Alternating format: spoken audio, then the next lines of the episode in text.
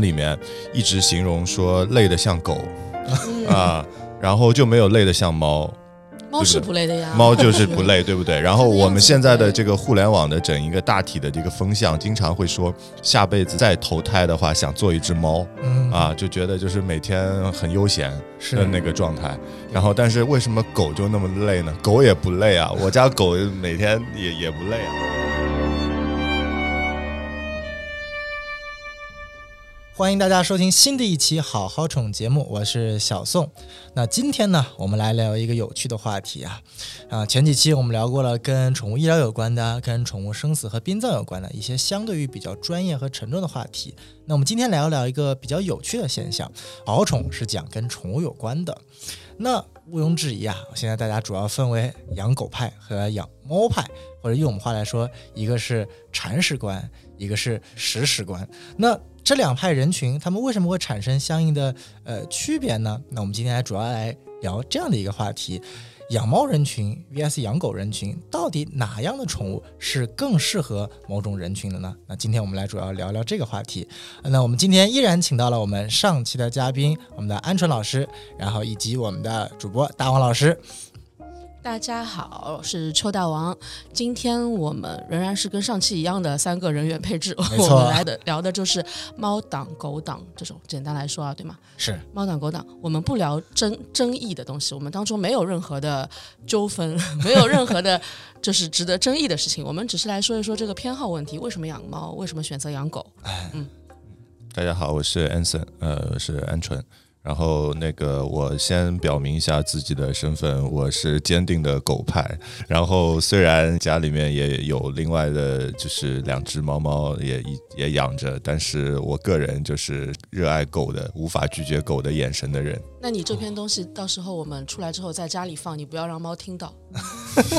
你在耳机里面默默的听。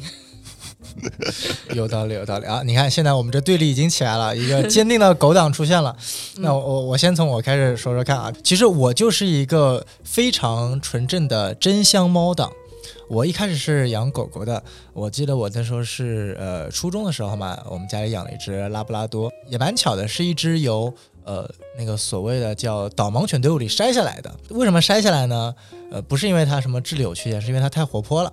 啊，就是它没有办法被做到那种就是完全训练的那种样子，然后因为太活泼了，然后就就被筛下来了。养在家里的过程当中，其实呃，我我那个时候还是非常喜欢狗狗，因为说实在话，在那个时候可能大家对于猫和狗的印象还是那种啊偏传统老套的，就是狗是所谓的忠诚、善良、正义的，对，然后猫是奸诈的、不忠诚的，然后啊狡猾的啊这种存在。其实我也不知道这个这个观点是怎么出来，但那时候确实是这个样子。然后那时候就根本就。就没有想过养猫的事情啊，就是养狗啊。但是那个时候其实也也也挺痛苦的，就每天早上，呃，要六点钟爬起来，然后因为那个时候还在上学嘛，就先早上起来第一件事先得爬起来，然后出去遛狗。然后那个时候每天都对着我家狗说：“你快拉，你快拉，拉完就可以回去了。”所以这是你爸爸妈妈当时用来锻炼一个初中生的意志品质的一个方法。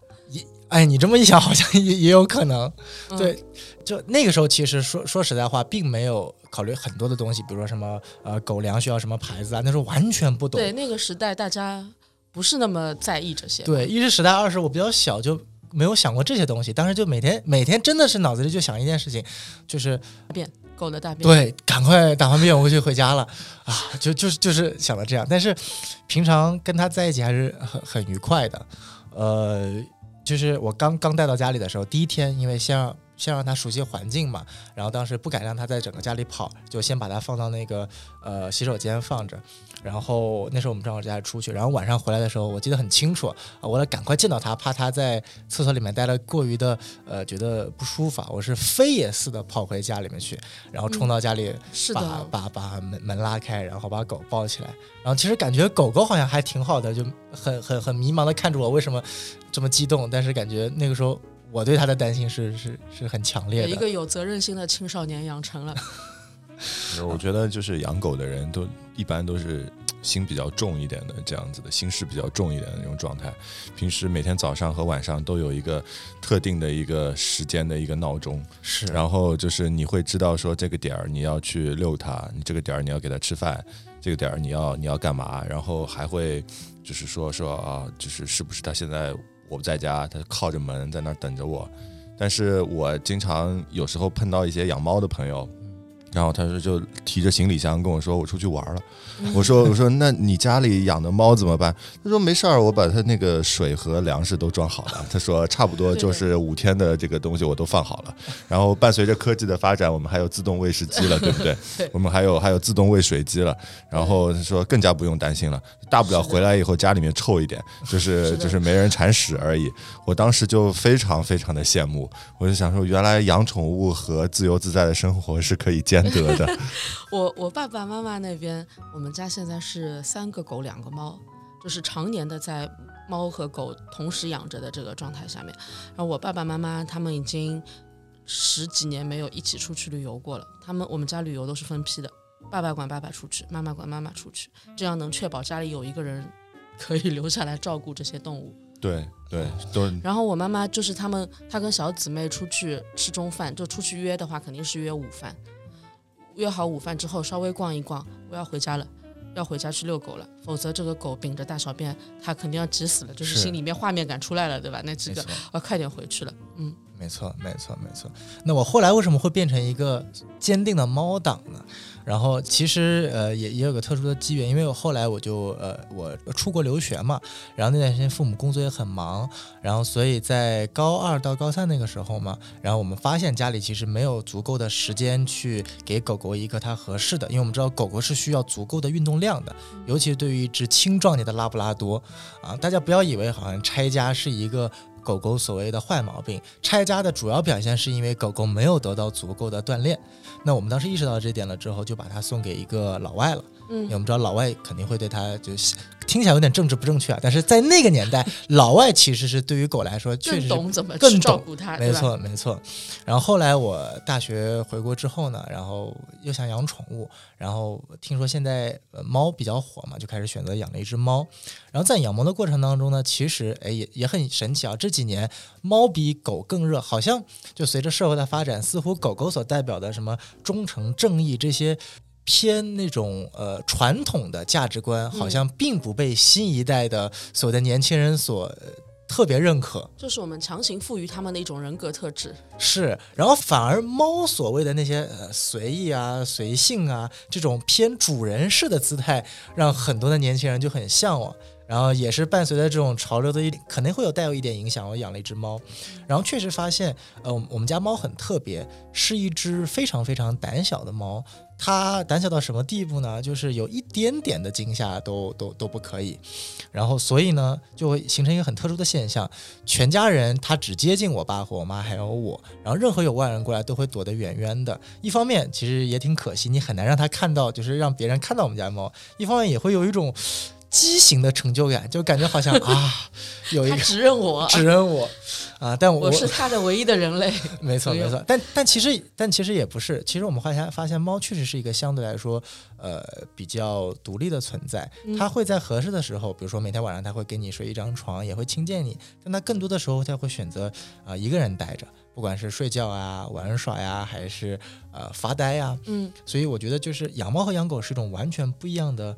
感觉。嗯当然了，我觉得刚刚像前面安顺老师说所说的，不管是哪种感觉，如果你要出去旅游，建议还是不要把猫或者狗单独放在家里好几天。就算是你给它准备了充足的水和粮食，一方面不建议一次性准备很多的粮食，本身这对猫来说是一件极不卫生也不安全的一个情况。第二点，就算你有饮水机和喂食机，其实这五天可能会发生任何一种意外情况。前两天有个非常非常神奇的事情，我女朋友有一个朋友，她家的猫突然从十八楼掉下去了，哎呦，没有装装纱窗对吗？不是装了纱窗。关得严严实实，那只猫自己把纱窗给打开，它它不是把纱窗打开来了，它是把窗户打开来了。啊哈，就是它自己用把那个爪子把那个门那个锁上的给掰开了，然后一推出去了，然后下去了。所幸那只猫可能是基因比较强大，是俄罗斯俄罗斯的，所以就第二天就恢复正常了。哎，但是我就想，就是像这种情况，就是你更不能把一只猫放在家里好几天。是的，是还的，还有就是现在要着重的向大家科普一下，猫没有九条命，猫只有一条命。对对，啊，请千万大家不要尝试着把猫从高处扔下去啊！就是猫真的只有一条命，对我们，我们给猫那个找领养的时候，有一个硬性的规定，就是硬件上规定，就是一定要封纱窗。嗯，我不管他到未来能不能修炼到自己开纱窗的这个地步，但是至少你要有一个，跟家里面养小孩的话，一定要装那个防护栏是一样的。嗯嗯，对，我觉得这点是一定一定要，就是很多人会觉得，就不管你是住一楼，你也得装那种那种多一道门，还是住其他楼层你要装纱窗，这是真的对于养猫来说是一件非常重要的事情呃。还有就是我朋友圈里面有朋友啊，他以前也是这个救助圈的义工，后来呢，他发现了一个市场需求，就是大家可能在过新年的时候，有很多老家在外地的朋友。然后他工作在上海，他到了过年的时候，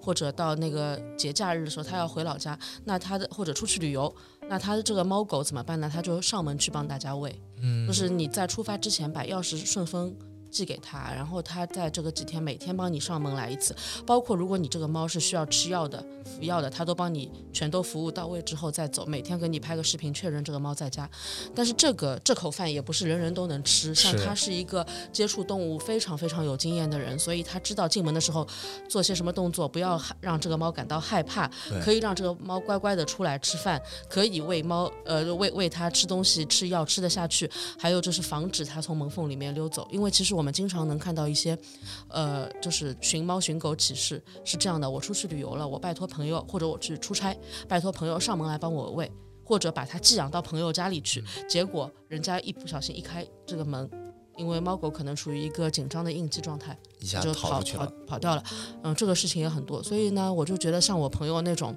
很专业的人，他他来赚这个钱，其实我觉得是蛮合适的。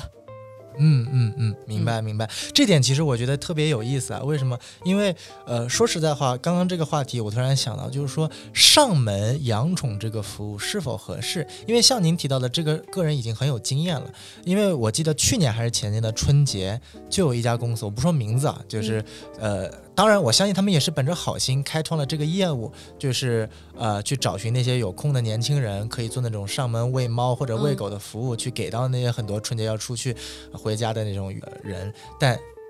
差评很多。就是我肯定一方面是因为没有受过训练，经验不足，对，但第二方面我觉得就是说，如果是我来说的话，我宁愿把猫去寄养在一个呃嗯，地方，也不愿意把人上门上门，因为人的变化因素其实比环境更大。是的。就像我说我的，我认识那个朋友，他其实这个生意他做也做不大的，他不可能靠这个东西来养家糊口的，嗯，对吧？他也只是在节假日的时候帮忙着带一带，因为如果他要确保这个服务质量的话，把这些猫照顾到位的话，他一天其实跑不了几家的。是是嗯是，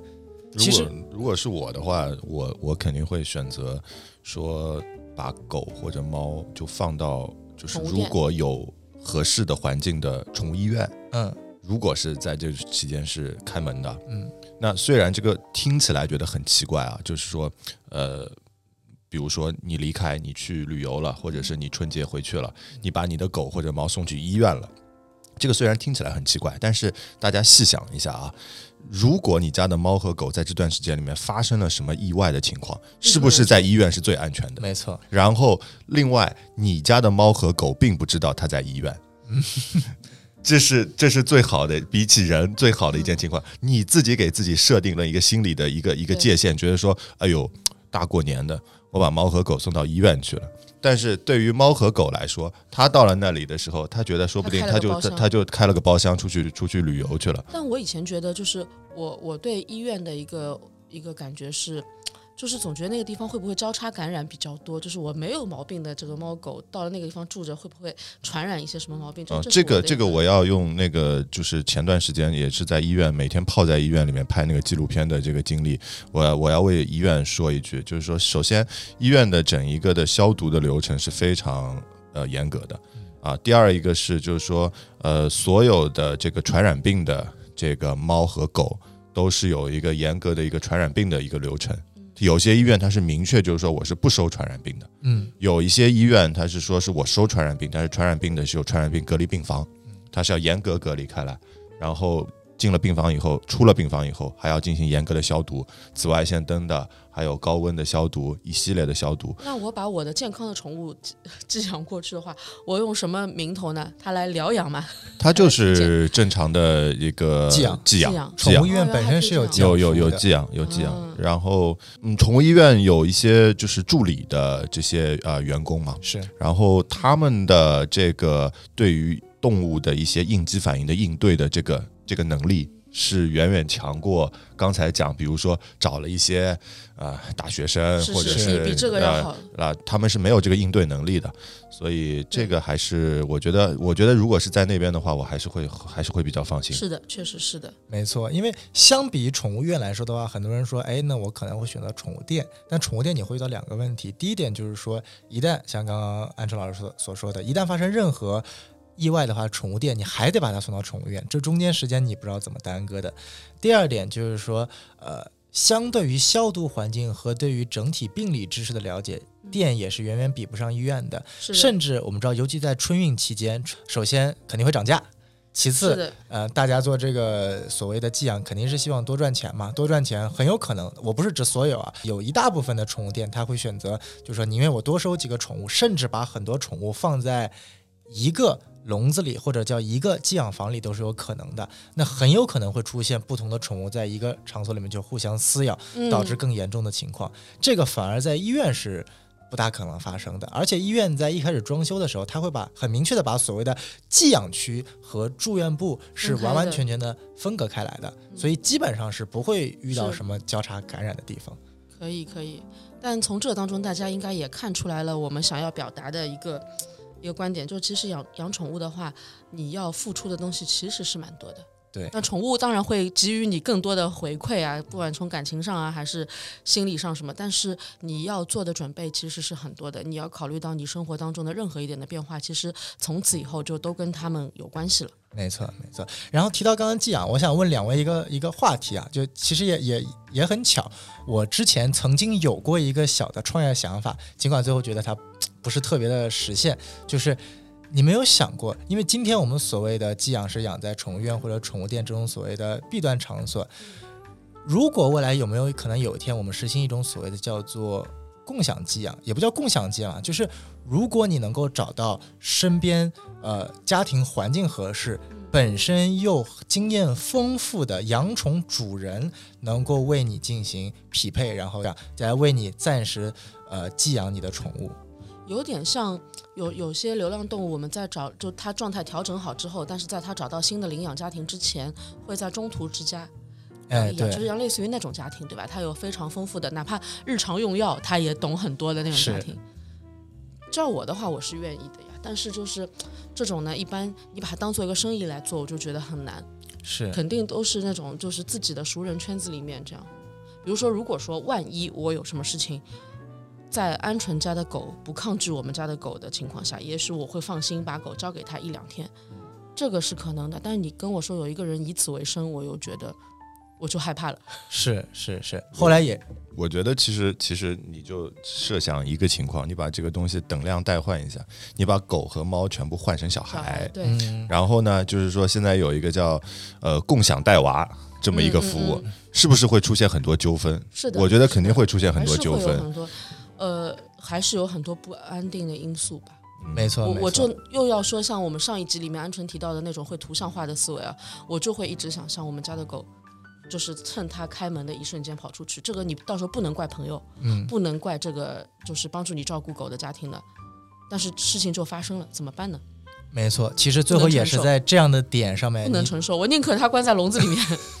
关几天。是的，对，就这个点是没有办法协调的，然后所以对，其实就是呃，我们刚刚聊这个的话题，也就是想通过一个简简单单的呃春寄养节场景，春节寄养场景，就可以发现，呃，不管是养猫和养狗，都可能会遇到一些呃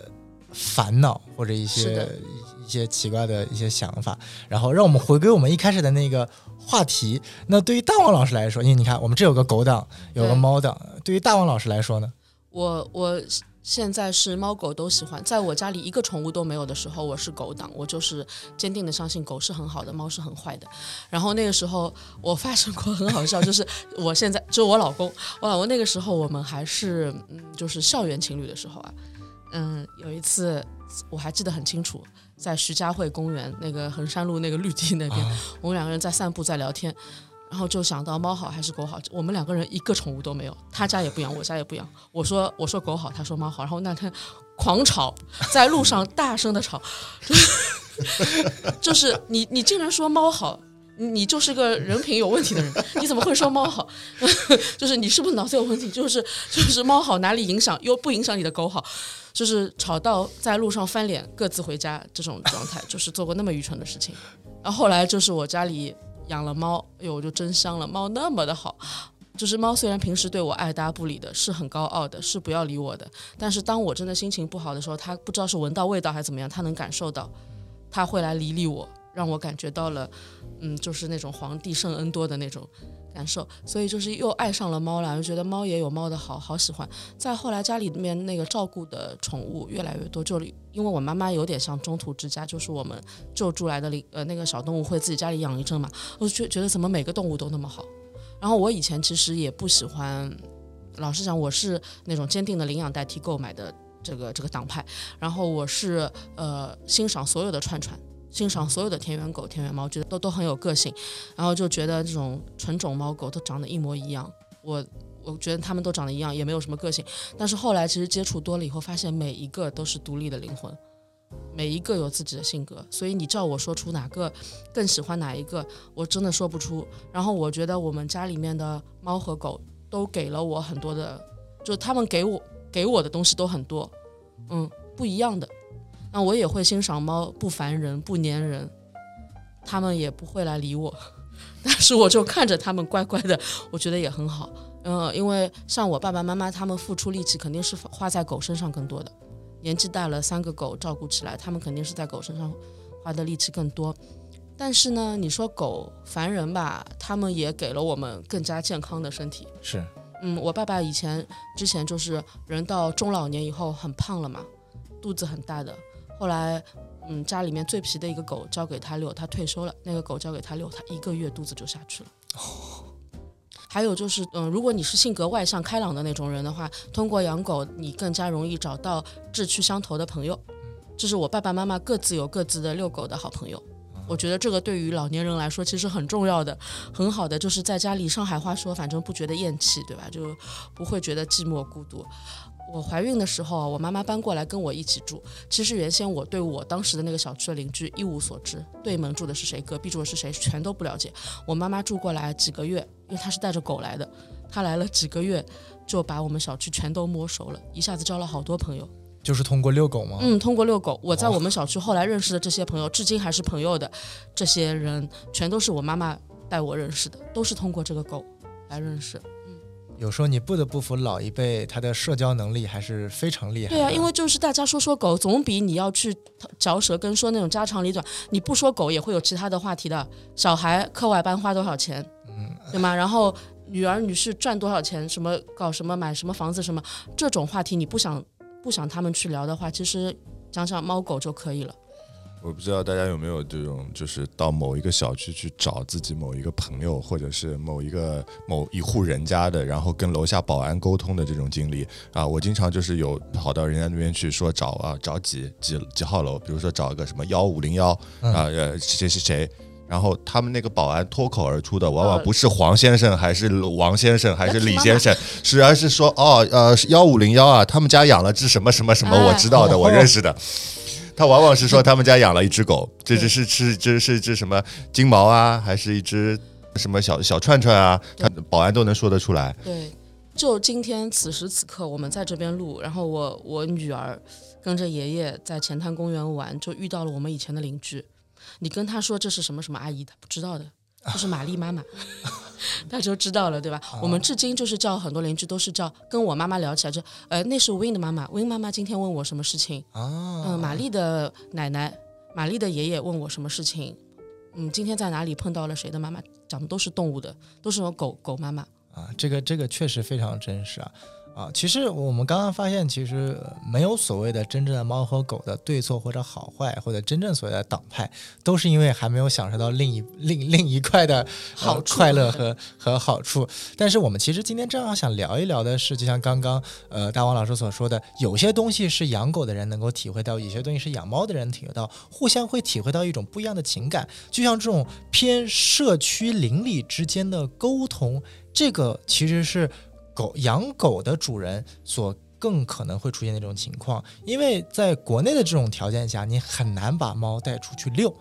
哎，但是这里又有另外一种社交，哎，是怎么样的呢？就是很多小区里面都有好心的阿姨或者好心的，就其其实年轻人也有啦，就是做流浪猫的群护点。群护点，群护点嗯就是这个小区的流浪猫专门有一个喂食的点。嗯有些地方这个这这些人会把这个群护点打理得非常的干净整洁，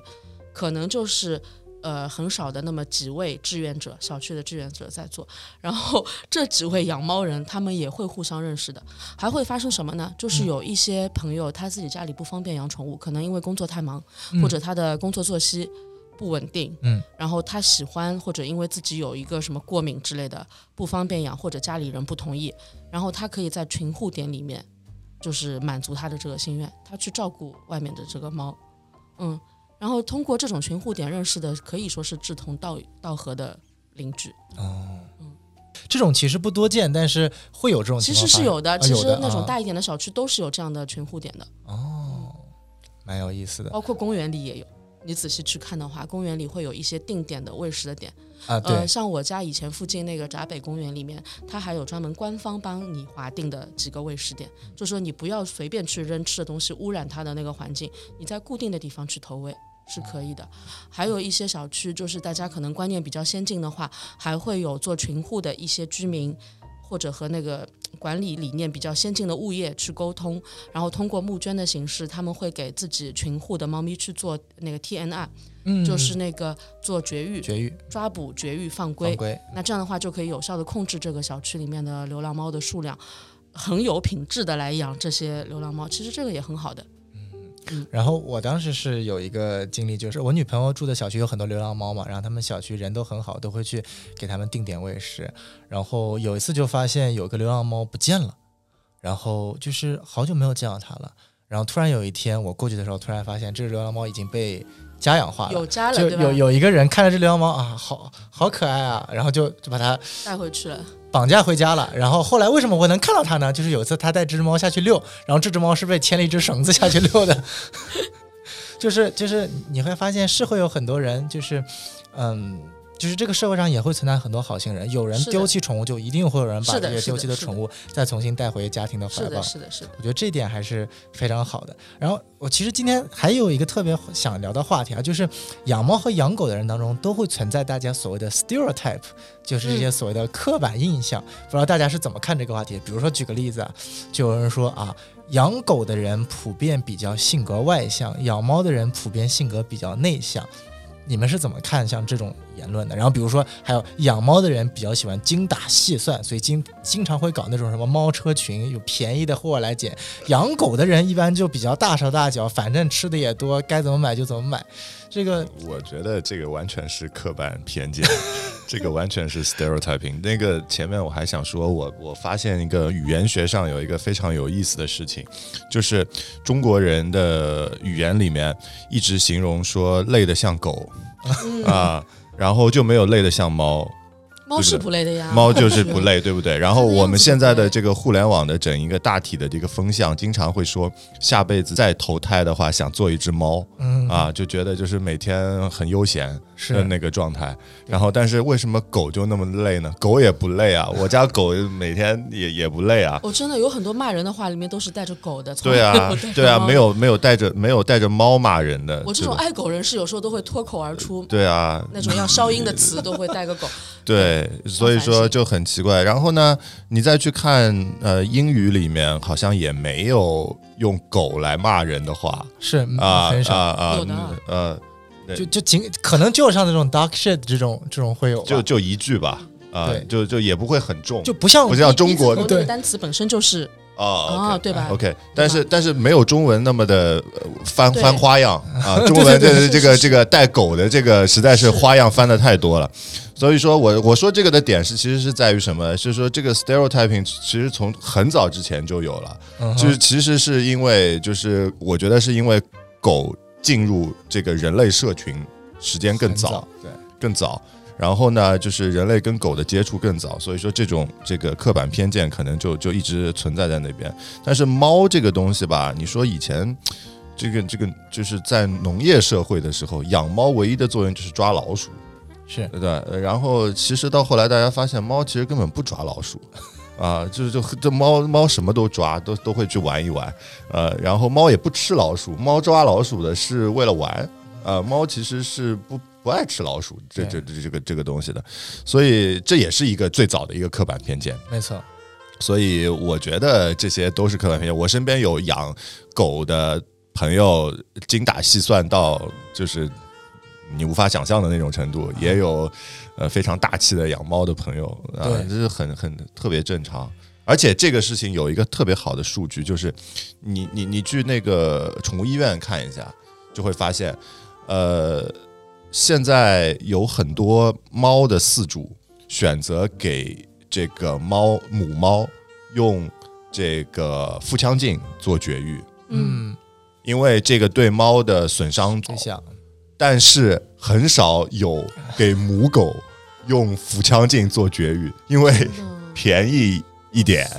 啊，就是这个真的是非常神奇的一个现象。啊。啊就是就是古代人，我刚才突然想到，就是现在在查，从古代开始就是对狗，就就就我们如果要谦虚的讲自己的小孩，就讲犬子，对吗？啊从来不想说猫猫子，我们家的猫子没有的，啊就是犬子。然后猫猫又给人一种柔弱、娇弱的一种刻板偏见的印象。是，然后呢，你去医院做手术的时候，就会觉得说，哎，这个猫猫那么娇弱啊，肯定是对它破坏性最小的、这伤害性最小的这个方式。感觉狗狗都很皮实是啊，然后就是很少，我听说反正。大多数这个腹腔镜的这个绝育，因为价格还是挺高的啊，都用在猫猫身上。嗯然后有个特别有意思，就是以前我在国外的时候，就是他们本国人自己嘲笑那些美国南部就是知识面不是特别广的那种红脖子的人，他们都会说、那群红脖子啊，到今天还认为所有的狗都是男的，所有的猫都是女的。啊这是一个，但说实在话，其实我在小时候也有那么一一刻。曾经会有这种感觉，因为猫一直就像刚刚安初老师所说的，会给你一种啊、呃阴柔啊、娇弱的。包括其实看我国古代有一个特别好玩的例子，就是其实我国古代对于猫是有特别的称号的，叫做天子妃，嗯，就天子的妃子，天子妃、嗯就已经是一种非常高贵的存在。嗯。你没有看过有什么狗有什么全嗯全是什么呃狗民啊，对吧？不大好。然后，然后考大家一个小问题啊，也是之前这个我朋友告诉我的。你们知道为什么《西游记》里面没有出现以猫为原型的妖怪吗？猫科会有，但是没有直接以猫为原型的怪物，真的哦是因为喜欢啊，是因为不忍心吗？是因为当时呃写《西游记》的作者吴承恩，他所处的朝代的皇帝是一个猫奴，啊，所以不可以有任何说猫坏话，猫的妖怪的存在。而且而且那个时候的人还相信猫有九条命，这样的话孙悟空会很累 要打九遍。所以说，其实可以看到这些 stereotype 是呃从古就流流传到嗯现在一些比较有有意思的一些话题。啊还有讲什么狗嘴里吐不出象牙，哪个动物除了大象之外，哪个动物吐得出？谁吐得出？说没有人吐得出。而且像狗的性格，如果它真的能开口说话，它不会说坏话的，它肯定都是说好话，对，都是崇拜你的话。就狗是一个非常神，因为它是被驯化的嘛。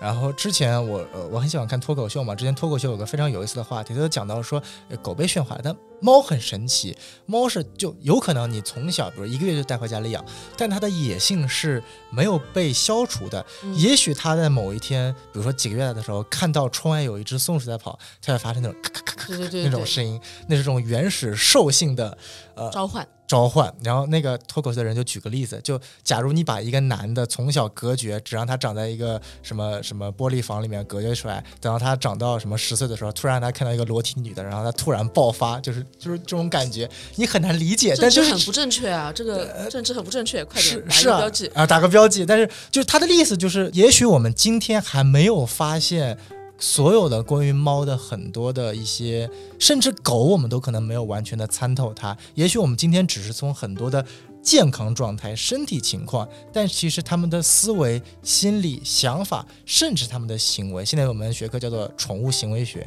啊，比如说，不管是你是呃训练员啊、教员啊，甚至他们或者叫行为训练师，他们会去去研究这些所谓的一些呃宠物的一些所谓的情况。这种情况，他们的行动可能甚至能反哺到我们很多，包括前面讲到的身体健康啊、心理健康等等层面。我觉得这个其实是像两位在养猫狗的过程当中，有没有遇到，比如说只属于自己家猫狗的一些非常神奇的一些小癖好或者一些小习惯？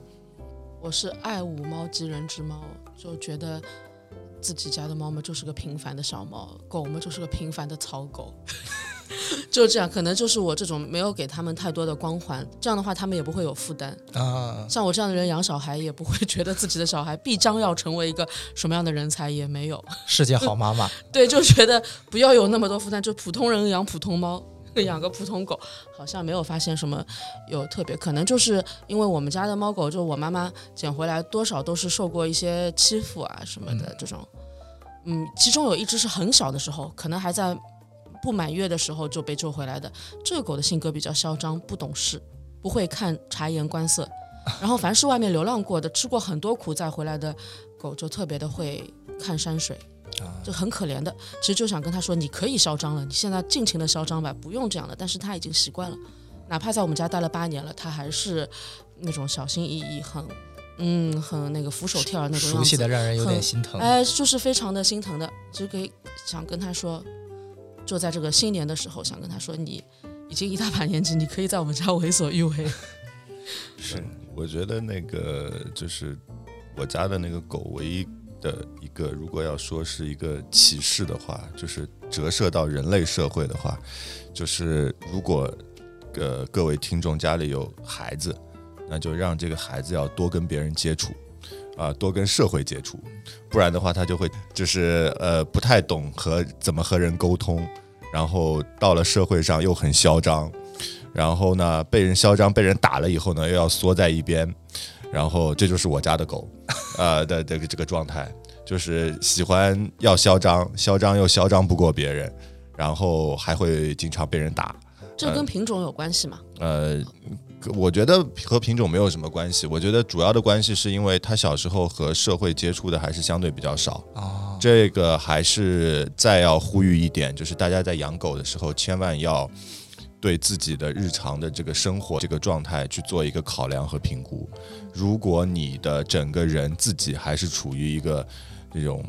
party animal 的那种状态，就是整天就是工作完还要晚上再去喝个小酒，晚上一两点到家，第二天可能早上又是九九点钟又出门了，这种谨慎考虑养狗啊，除非可能你的公司有这个条件，可以让你把狗带到公司里面去。啊，我这一般也不会有公司有这个条件对件。，就可能我听说说可能是像国外的 Google 可能有这样子的条件，对吧？但是可能我们国内就缺乏这样子的这个条件，那么谨慎养狗，不然这个狗狗在这个家里面整个一天的时间里面，它没有跟外面接触，是。接触了以后，它到了外面看到了别的动物，对于它的狗生来讲，它看到的是一个很新奇的东西。嗯嗯，所有的其他的动物，我家的狗最小的时候看到电瓶车都特别稀奇，很刺激，很刺激。我这东西太刺激了，从我面前嗖的一下就过去了，什么东西啊？然后就要追着那个电瓶车跑。嗯啊，这个就是说，还是要让它多经历、多看。我觉得这个是一个特别重要的一点，就是折射到我们的人生还是这个样子啊。对对对多多多开开眼界。没错。嗯，没错，接着刚刚鹌鹑老师的话讲，就是其实呃有个专有名词叫做社会化。其实狗狗是需要，其实猫也需要了，但是狗会更需要社会化一点。就很多人，包括我，我小时候以前也会有个误解，就是狗狗运动量这个东西，只需要你去外面待够一定的时间，拉完屎、撒完尿、跑跑就可以结束的。但其实并不是这样，狗狗是需要跟其他的狗狗接触。互相的去消解它所谓的这些类似于信息素等的元素，才能达到它所谓的运动量，并不是说它一只狗跑个三十分钟，它就可以把它的运动量消减掉了。这一点其实，因为说白了，现在大家不管是养猫和养狗，基本上大部分都是以独居这种情况为例的。那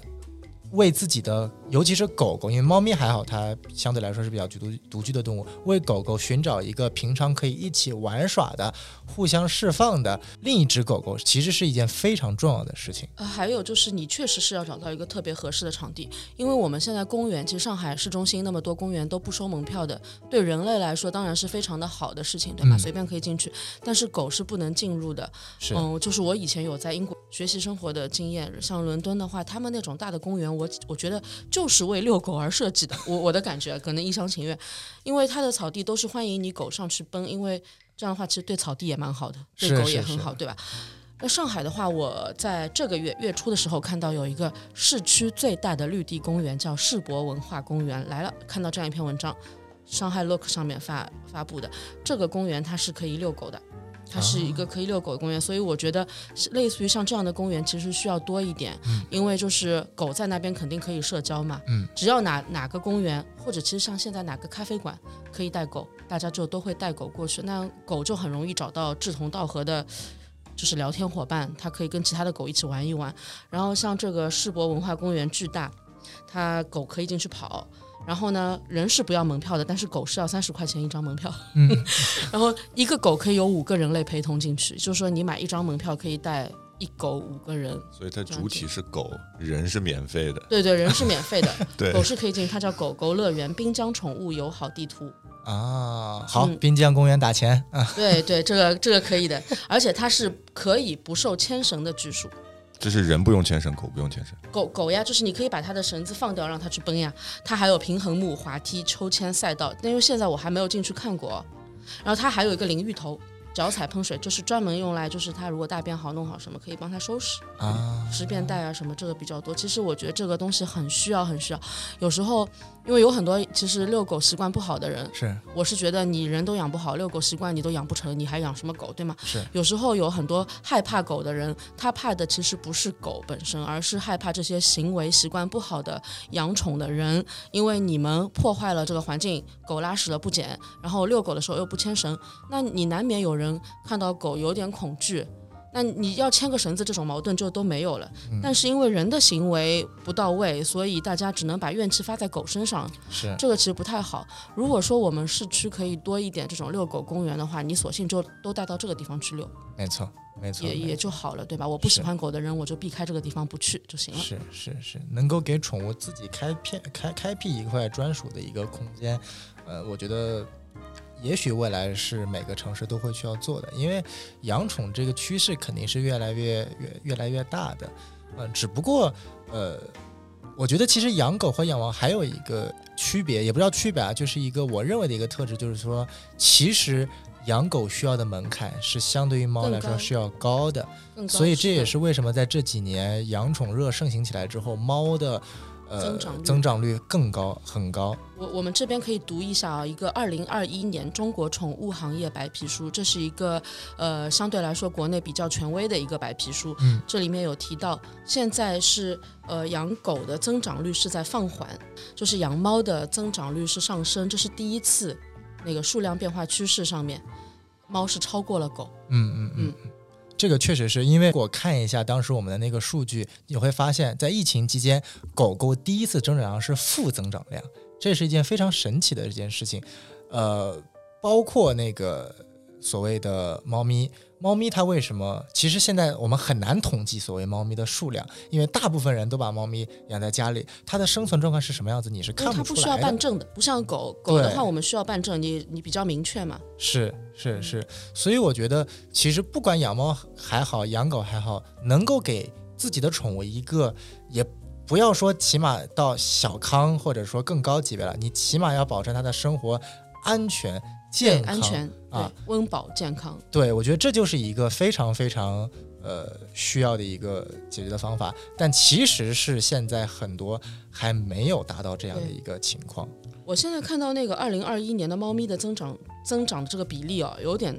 惊讶，就是二零二一年相比二零二零年，犬的数量就是狗狗的增长率是百分之四，嗯。其实这个增长率也蛮也蛮高了，但是猫咪的增长量是百分之十九点四，就是将近百分之二十，嗯，这个这个很厉害很厉害，不不仅两位数，对，而且将近百分之二十，我觉得这个有有很大一部分是因为疫情的原因啊，嗯这个在在在家的工作，然后呃，养狗还是要到外面去跑一跑的，嗯，对就的对的，是啊，但是养猫就可以在家里面啊。然后我是说到这个疫情，我我特别想借着这个平台，像如果有在听这个播客的各位有如果有想投资的，嗯，请大家考虑好好考虑一下，带着宠物在国内去旅游的这一块的这个大范围的这么的一个呃商机的所有的这一些的生意。啊，这个真的是现在我身边有很多养宠物的人的一个痛点的一个需求啊，没有办法好好出去旅游，因为没有办法，他想带着宠物出去旅游，但是带不了。然后别的地方呢，呃，有很多地方对于宠物的这个酒店呐、啊、运输啊、交通啊，都是不是那么的友好。然后它需要一个更友好的一个环境来做这些事情，它有背后有一个巨大的商机。这个事情，它一旦如果能够做得起来的话，啊，是一个巨大巨大的商机。然后呃，甚至于比如说像有人说，哎，我怎么带我家里的猫猫出去旅游啊？它为什么不可以呢？如果你家的猫猫是一个没有那么的应激反应的，你嗯可以带着它，但是到了那边的那个酒店是一个适合猫猫把猫猫放进去，嗯让它在这个酒店的这个环境里面自由活动的。那他还会想回上海吗？那么爽的地方，他还会想回来吗？那那怎么办呢？谁谁谁让你做了一只城市的猫呢？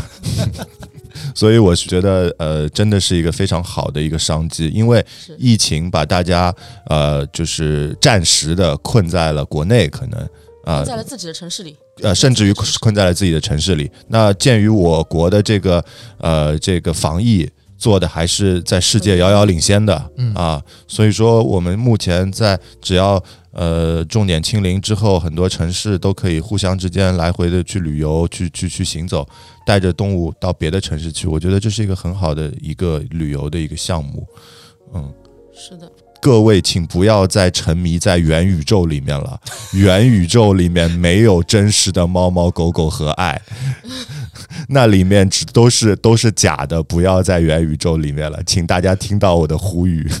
等到等到人变成钢脑的时候，这这个其实我我特别赞同安春老师的观点啊，就是随着现在所谓的元宇宙啊这些什么虚拟 VR 这些东西的存在，大家会更把自己的生活重心焦点放在一个所谓虚拟的上面。不是说这个不好，但是毕竟我觉得我们为什么热爱猫猫狗狗，是因为我们喜欢这些真实存在的东西，我们知道它是一个真实存在的客观的生命，而我们知道所谓的元宇宙的东西，一切都不是真实存在的，就算它是 AI 编程的，它也是。当然，如果你要把那个算真实存在，那就是科幻了。所以我觉得这一点其实是呃很关键的。包括刚刚讲到的这个旅游痛点，曾经我有朋友也想做这个事情，其实这是一条非常。呃，我不能把它叫做多庞大，但是是一个非常有商机的这一块链条。你需要做到这个链条，其实无非你要把整个运输路线规划好，你要去有合作的、呃、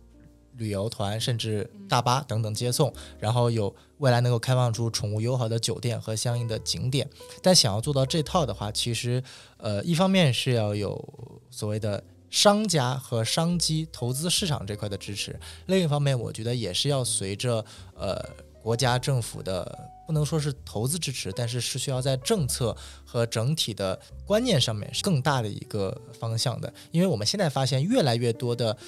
商圈是可以允许进入，有越来越多嗯。的商区里面的有一些饭店是宠物友好饭店，嗯，这个我觉得也是进步的一个方向，能够让热爱宠物的人和不热爱宠物的人互相生活在一个相对呃隔离又能够大家在一起都能互相交流的一个环境，其实是对两方最好的一个存在。对，其实呢，就是也希望有很多还没有养宠物，但是向往要养宠物的朋友，通过你来观察这些日常带狗出来的、带猫出来这些人的行为，你你来更加严格的考量一下自己嗯是不是到了这个可以养宠物的阶段。有时候就是你看到的是可爱的一面，看到的是开心的一面，就是人类收获快乐的一面，但是你要看到这个背后这些比较负责任的主人的付出。嗯，你想想自己有没有这个精力，有有没有能力来付这个成本，对吗？我们先问一下，先像像对于鹌鹑老师，您您觉得对于刚养，比如说养狗狗的新手来说，可能会需要注意哪些点呢？我觉得其实最重要的一开始的一个点，就是你到底有对他真实的这个关注是有多少。嗯呃，我们就是讲，就是真的很害怕有一些人养狗狗是，呃，脑子一热啊嗯，可能今天他是冲着某一个品种狗去的，是一个呃所谓的网红品种的一个一个一个一个一个种类，然后他每天就沉迷在这个和打卡拍照，对打卡拍照这个事情上面，然后呃，其实本质上是可能是满足自己的一个虚荣心，但是过了这个人儿都有这种新鲜劲嘛，过了这个劲儿之后，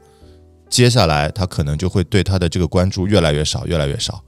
这个是呃，我觉得是你要自己去问自己的。你想要养一只狗，是希望它跟你的这种爱的这种连接的这种感觉，还是你觉得说我就是想要有一个东西去炫耀？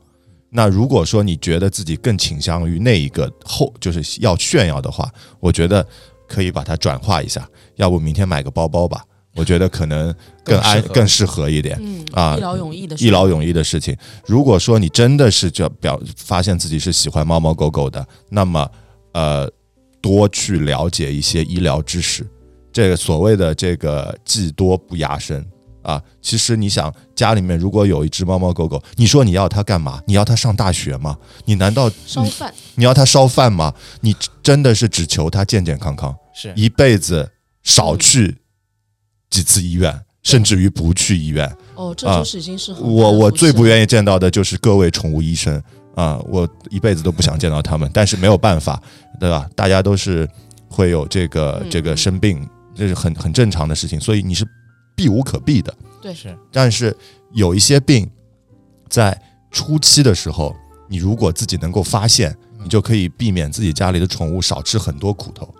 对啊，甚至于说你知道一些最最基础的这些科学喂养的一些东西，就可以给它带来很多的福利。啊对，为自己少少花点钱吧。我觉得这个是最最准，对对对，就可以省很多钱。嗯、真的是，不然的话，到了后后期的话，你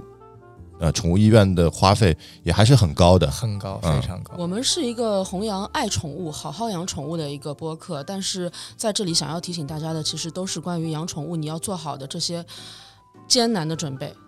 你有没有时间？有没有精力？能不能做好为了他们牺牲旅游的这个机会？你有没有可能在周末自己已经很累的情况下，放弃跟朋友的约会，但是去带他们到外面去走一走、散散心？有没有可能在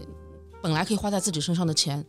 但在他们生病的时候花到他们的这个高昂的医疗费用上面去？就是你要为他们可能做出了很多的牺牲，甚至有可能你在将来遇到一个意中人，你想跟这个人一起生活，但是发现他对对猫对狗过敏，就是可能你就要做出抉择。这些事情都是要提前想清楚的，因为你真要获得一只猫一只狗，其实成本是非常的低的。也是在这个白皮书里面，我们看到就是可能百分之七八十的人仍然是通过购买，然后有百分之十几的人是通过亲友赠送，然后这些都是一个低成本来获得，还有百分之五的人是来领养。为什么我们说领养很难？因为要找到一个靠谱的主人，我得考察他很多的事情，我就要把刚才的这些问题全部对他问一遍，看看他是怎么想的，他有没有做好这些准备。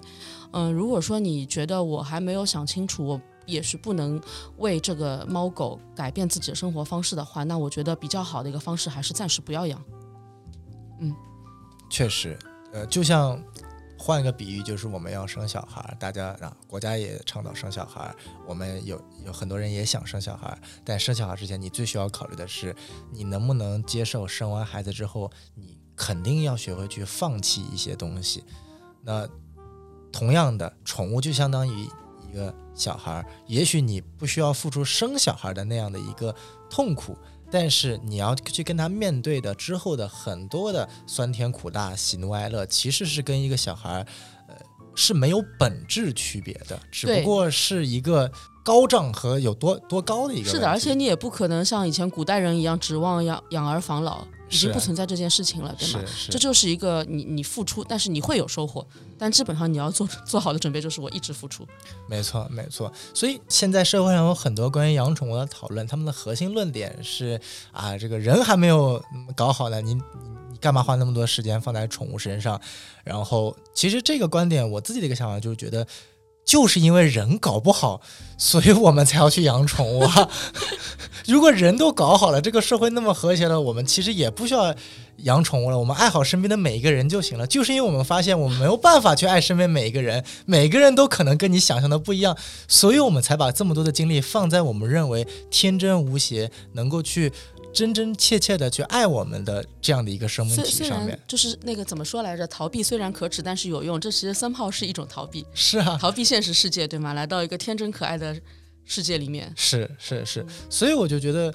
呃，任何宠物遇到的问题，其实都是主人遇到的问题。我们看到什么宠物撕咬别人啊这些东西，我相信这个基本上都是由于主人在某种层面上没有好好的去训练养护，好没有去好好的做他的一个行为规范所导致的。所以说，今天我们去聊狗党还是猫党，其实这个根本没有什么所谓。你需要做的是，在你喜欢养的宠物身上，甚至我们可以发展出你什么什么品种党啊，什么领养党、购买党。我觉得其实本质上没有，都不是核心的焦点。核心焦点只有一个，就是你愿不愿意花时间、花精力、花金钱，并且去愿意放弃一些你觉得可以放弃的东西，去把自己的宠物养好。这个是好好宠的核心，就是我们今天去评判一个宠物主人，不是评判你的宠物每个月花多少钱。今天我们看到白皮书上写了一条说，什么叫做高端养宠主人？是每个月花费五百块钱，叫做高端养宠主人。然后我就觉得这个特别扯，为什么特别扯呢？就是你你得有范围啊，对啊养一只哈士奇每个月花五百和养一只泰迪每个月花五百，那是做一个那田园猫每个对啊月的五，这是同一个概念吗？嗯其次，把一个钱定位成一个高级，本身也是一个非常片面的一个嗯，呃看法。难道我每个月去给他买最好的粮食玩具，我就一定是对他很好吗？啊，也许我过两天就陪伴，对啊，没有陪伴，或者也许我过两天生了个病，我就把他抛弃了，对吧？所以我觉得这也是什么叫好好宠。刚刚大王老师一直核心讲到的，好好宠的核心是让我们每个人把自己的宠物好好的饲养，这个是我觉得呃特别关键的。对的，也是要给宠物一个宠爱我们的机会。是真的，我还是觉得宠物向人类付出了很多很多。嗯，要想到有时候当你想要对宠物发脾气的时候，你要想到它们容忍了你更多。人类算什么宠物？没有猫，也不会恰当的表达自己的情感，还很忙，想翻脸就翻脸。就人类是一种最臭的宠物了。我还是要说，有可能刚才我说了元宇宙，可能有人要来反驳我说，啊、这个你怎么知道我们现在在的这个世界不是另外一个元宇宙元宇宙？但是我想告诉。呃，这个反驳我的人说，如果我们现在在的这个世界是另外一个元宇宙，证明它的这个编码还写的还不错，我们看出去这个世界给我们的感官的这个体验还是不错。但是至少在目前为止，我们目及的范围内，我们看不到比我们现在这个元宇宙写的更好的元宇宙，并且在我们现在这个元宇宙里面有那么可爱的猫猫狗狗，还是希望大家多在这个世界里面多待一会儿，多陪陪这些可爱的动物们。是，与其去陷入一个虚拟的元宇宙，不如先把自己身边的猫猫狗狗养好，这个更切实可行一点是。的，好好享受，好好享受这个这个老天爷给我们的这个馈赠，给脾气那么臭的一个生物准备了两种愿意接纳你们的动物，未来还会有更多种啊！未来我们一宠。没错，因为其实我们聊到最后啊，可以去聊聊最后一个话题——一宠。因为其实呃，被人类所接纳的生物远远不止猫和狗两种。呃，我们发现现在有嗯养兔子的、鹅、小香猪啊，甚至还有一些冷血动物，蜥蜴、蛇，甚至还有昆虫，类似于蜘蛛、呃蝎子，这些都有。啊、我也许有一些我自己可能没有办法 get 得到，但是我相信人家能感觉到那种感情的连接，对，对我觉得这个其实呃他们也从某种上也是一种宠物，反正就就总之感谢这些愿意容忍人类的动物。没错。对于他们来说，他们只要吃好喝好，他们就可以把他们的全身心去给到我们对的，啊。相反，其实他们可能需要承受我们东西是更多的。是的呀，对对对，所以说我们可能以后也会去，呃，如果有机会，我们可以去专门聊几期异宠的话题，我们会请到专门的啊、异宠的一些老师啊或者专家，我们可以去讲讲。我们又在给自己布置未来的作业了。又开始挖坑了啊，又挖了一个新坑。好的，好，那么非常感谢大家收听这一期的好好宠，那也非常希望大家能够去关注我们的公众号“好好宠 Pet Hub” 啊，会写在我们的节目下方，也欢迎大家呃 follow 我们的小助手好好宠。那接下来呢，关注了之后就可以加入我们的微信群聊，跟大家一起分享身边发生的有意思的事情，也可以跟大家一起去啊、聊一聊如何能够让我们的宠物更好的啊、健康快乐的生活下去。那我们的每一期的嘉宾和我们几位主播都会在群里面跟大家一起去讨论聊天。那非常感谢大家收听这一期的节目，再见。拜再见拜拜。拜。